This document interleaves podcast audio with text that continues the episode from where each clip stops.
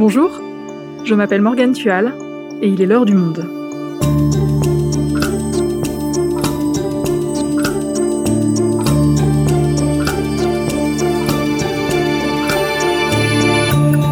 Aujourd'hui, plus d'un an après le début de la pandémie, de nombreux malades contaminés très tôt souffrent toujours de symptômes du Covid. Ça dure depuis des mois, ils se sentent démunis, on appelle ça le Covid long. Pascal Santi, journaliste santé au monde, a enquêté sur le sujet, elle nous explique. Covid long, la douloureuse énigme, un épisode produit par Esther Michon, réalisation Amandine Robillard.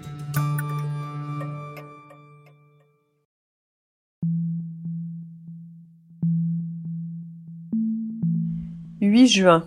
Ça fait 100 jours. 100 jours de symptômes, de fatigue. Ne nous oubliez pas, nous, les Covid longs. 9 juin. Je suis KO, fatigué. J'ai mal aux chevilles, poignets et épaules, et dans les reins. Il me faudra un arrêt maladie. 31 juillet. 5 mois de Covid-19 qui a évolué en long Covid. Je ne suis pas remise. Souffle court, douleur thoracique et fatigue sont mon quotidien.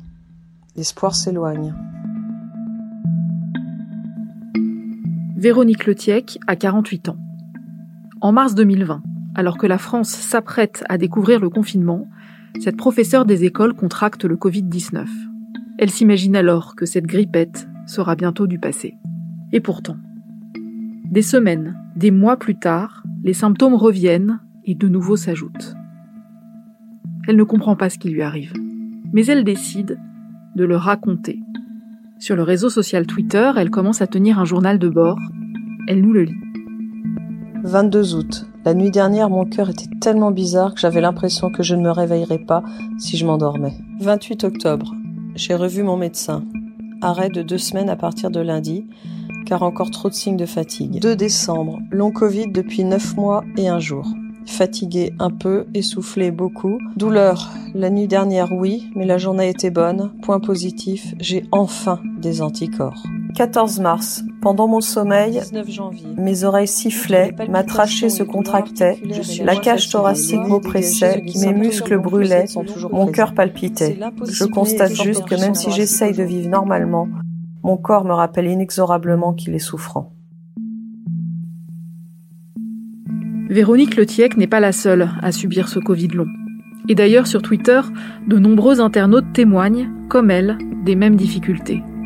Et il faut ajouter toutes les personnes qui souffrent, en silence, de cette maladie encore bien mystérieuse.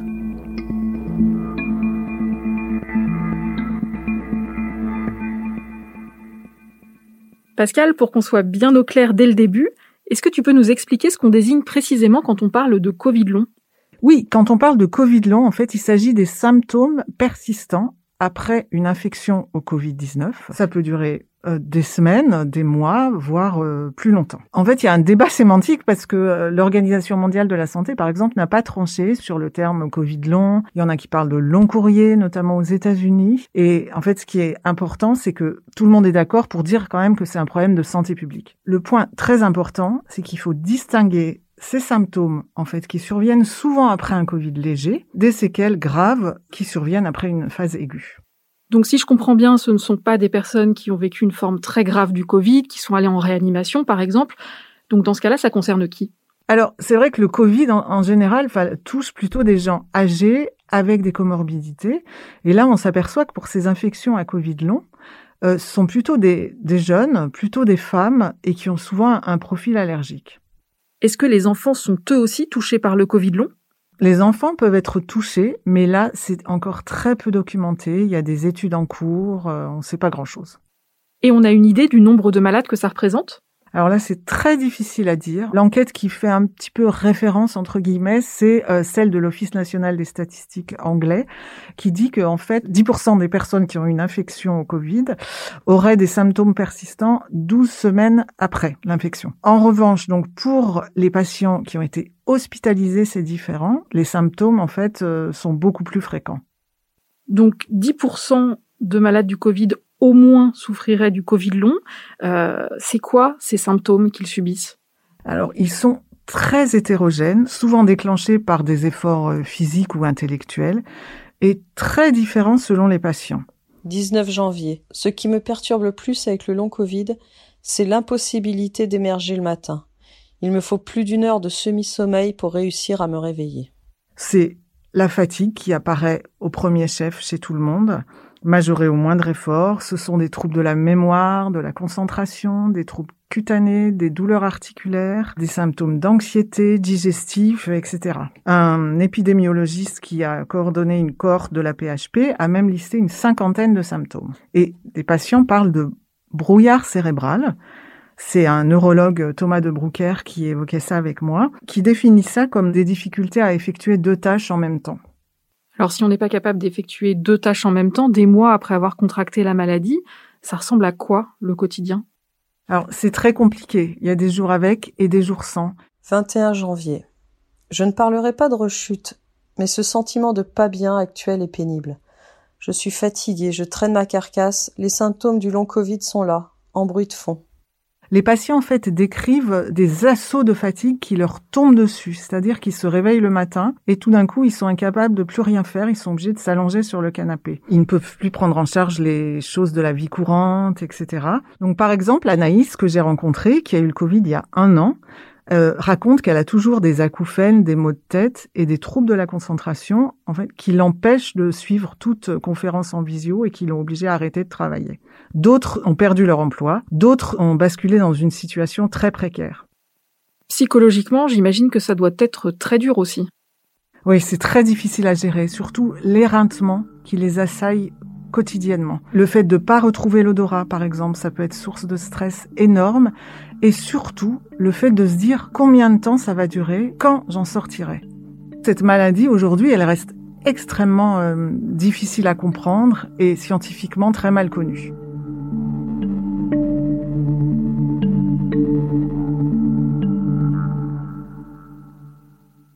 Alors justement, Pascal, on a parlé des patients, parlons maintenant du monde médical.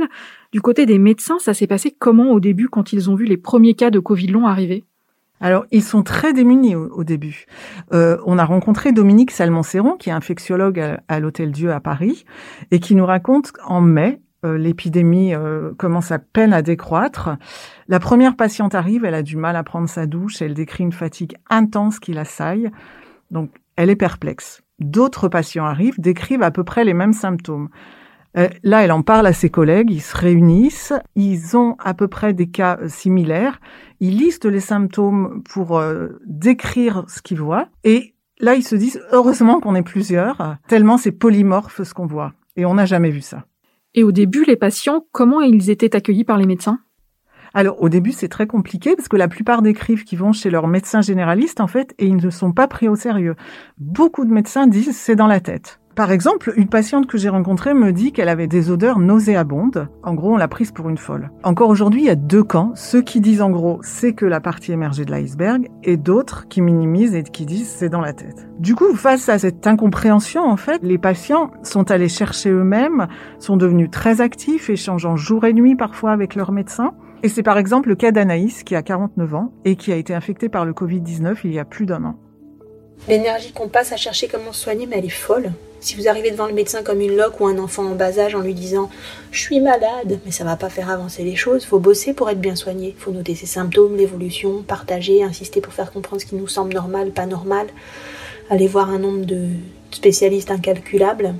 Personne peut traduire à notre place, c'est un vrai boulot. Dans le cas d'une maladie émergente, faut aider à la recherche, ça rend le parcours moins vain. Partager l'expérience, aller vers un CHU pour que notre tout petit cas serve à un plus grand nombre, trouver la bonne oreille, le bon spécialiste. Donc visiblement, pour les premiers patients, ça a été un parcours du combattant. Est-ce que ça a tout de même fini par s'organiser? Oui, tout à fait, parce qu'il y a une grande avancée qui a été saluée par les patients, c'est lorsqu'en février, la Haute Autorité de Santé a mis au point des recommandations pour les médecins généralistes pour la prise en charge, pour améliorer cette prise en charge.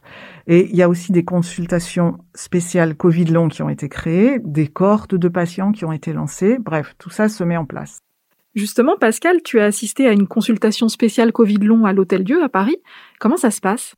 Alors, ça prend du temps. Ça peut durer jusqu'à une heure parce que le médecin écoute très attentivement son patient. Il doit d'abord écarter toute autre pathologie. Donc, il peut faire une évaluation psychologique le cas échéant, c'est-à-dire le patient peut être vu par un psychiatre pour détecter euh, une dépression, euh, une anxiété, et donc la traiter le cas échéant, et surtout voir s'il n'y a pas un symptôme de stress post-traumatique, ce qui doit être absolument pris en charge. Il peut aussi orienter vers un neurologue, un cardiologue pour euh, investiguer davantage, faire des examens complémentaires. Mais en fait, ce dont on se rend compte, c'est que la plupart du temps, les examens sont normaux. Un neurologue me disait même qu'en réalité, c'est très compliqué de distinguer entre un tableau clinique de troubles anxieux sévères et de symptômes persistants de Covid long. Comment ça se fait? Est-ce que à ce stade, on a des pistes pour expliquer le Covid long? Alors oui, il y a des hypothèses. En fait, une étude a montré que la moitié des personnes concernées par ces symptômes, majoritairement des femmes, présentaient un terrain allergique. Donc ça, ça laisse à penser que en gros, le système immunitaire fonctionnerait pas très bien et se battrait moins bien contre le virus. Deuxième chose, en fait, l'hypothèse est que le virus persisterait dans l'organisme. Donc le test PCR nasopharyngé est négatif, mais en fait le virus reste dans le bulbe olfactif. Enfin, troisième piste, euh, il y a une voie qui est explorée. On voit dans certains cas que euh, le système nerveux autonome est touché, c'est-à-dire que certaines zones du cerveau sont euh, moins activées, ce qui pourrait là encore expliquer des troubles de la concentration qui sont souvent évoqués par les patients qui souffrent de Covid long. Soyons clairs, ce sont des hypothèses, les recherches sont encore vastes pour expliquer les mécanismes qui élucideraient le mystère du Covid long. On en sait donc très peu sur le Covid long, mais est-ce qu'au moins on sait comment le soigner? Alors, c'est du cas par cas. Souvent, les médecins tâtonnent. En fait, il y a d'abord des traitements symptomatiques, c'est-à-dire pour euh, soulager les douleurs. Donc, c'est l'aspirine, euh, les anti-inflammatoires. Et ensuite, il y a des programmes de réhabilitation qui sont proposés. Donc ça peut être par le sport, ça peut être de la réhabilitation respiratoire, avec un kiné, etc. Donc oui, il y a des traitements aujourd'hui, mais en fait, il faut bien savoir que les patients ne sont pas remboursés à 100% parce que le Covid long n'est pas aujourd'hui reconnu comme une affection longue durée et les patients sont donc obligés de rembourser certains soins de leur poche.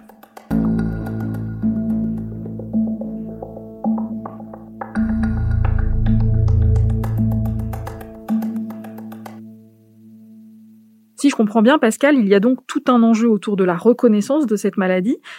Déjà, est-ce que tu peux nous dire à partir de quel moment on a commencé à s'en soucier? Alors, ça a démarré sur les réseaux sociaux, en fait. Sur Twitter, une psychologue de la région parisienne, sous le pseudo La Psy Révoltée, a lancé le hashtag Après J20 en avril 2020. Donc, sur les réseaux sociaux, les personnes échangent, témoignent, comparent leurs symptômes, créent des groupes d'entraide. Ça a aidé certains, comme par exemple pour Anaïs, pour qui ça a changé pas mal de choses. Certains groupes sont vraiment très précieux. On partage les, les colères, les progrès, les bons plans. On partage euh, les difficultés à expliquer. Très souvent, il y a des, des postes de l'un ou de l'autre qui, qui à un moment craquent et on finit par se connaître un peu les uns les autres et les autres sont toujours là pour les remonter leur dire souviens-toi, t'es t'es pas loin du creux de la vague. Après ça va passer. C'est le moment, c'est le pic de douleur, c'est le pic de démoralisation. C'est ça va aller mieux. On partage euh, les trucs et astuces euh, que les uns et les autres ont trouvés pour faire passer une douleur, pour euh, se souvenir de quelque chose qu'on oublie. On échange aussi sur la manière d'aborder parfois un service hospitalier, parfois un médecin. On a beaucoup de d'échanges parfois très douloureux, très très fond du trou parce que être euh, diminué, euh, pour certains, c'est très compliqué dans leurs relations familiales, affectives, professionnelles. Certains sont en difficulté financière et, et le groupe est là. Et ça, c'est, ça, c'est une chance. La solidarité s'exprime donc sur les réseaux sociaux, mais est-ce qu'il y a aussi des structures qui se montrent comme des associations, par exemple? Oui, tout à fait. Le hashtag après J20 est devenu une association de patients après J20 qui se bat pour la reconnaissance de la maladie. Il y a d'autres associations comme euh, Tous Partenaires Covid, par exemple. Et alors, on en est où de la reconnaissance du Covid long comme maladie? Alors, l'OMS l'a reconnu comme syndrome en août 2020 et euh, les autorités sanitaires sont tous unanimes, c'est un problème de santé publique. Donc au niveau politique, il y a une proposition de loi pour un meilleur suivi des patients qui a été adoptée à l'unanimité à l'Assemblée nationale, qui est portée par la députée de l'Hérault Patricia Mirales, qui elle-même a eu un Covid long. On l'entend dans l'hémicycle. C'était en février dernier. De mes nuits et de mon corps encore brisé jaillit pourtant cette volonté. celle de voir ces souffrances qu'endurent tant et tant de nos concitoyens enfin reconnus.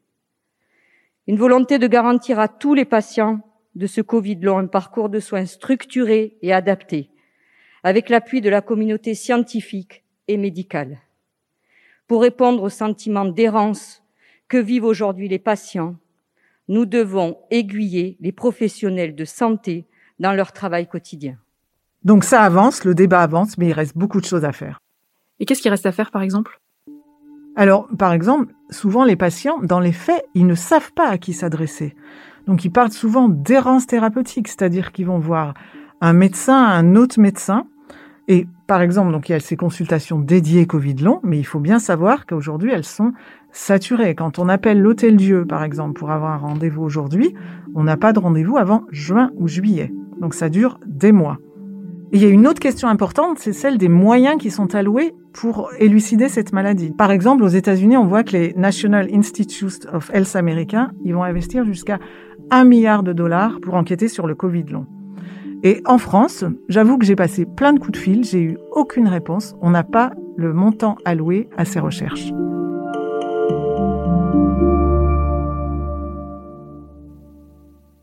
Pascal, pour finir, rassure-nous, il y a aussi des malades qui guérissent du Covid long Ah oui, oui, il y a des malades qui guérissent, en fait, qui n'ont plus aucun symptôme, qui vont mieux. D'autres, en fait, qui voient leur état qui est stationnaire. La majorité, quand même, euh, s'améliore, ce que nous disent les médecins. Après, il faudra des études pour en savoir un peu plus. Merci Pascal. Merci Morgane.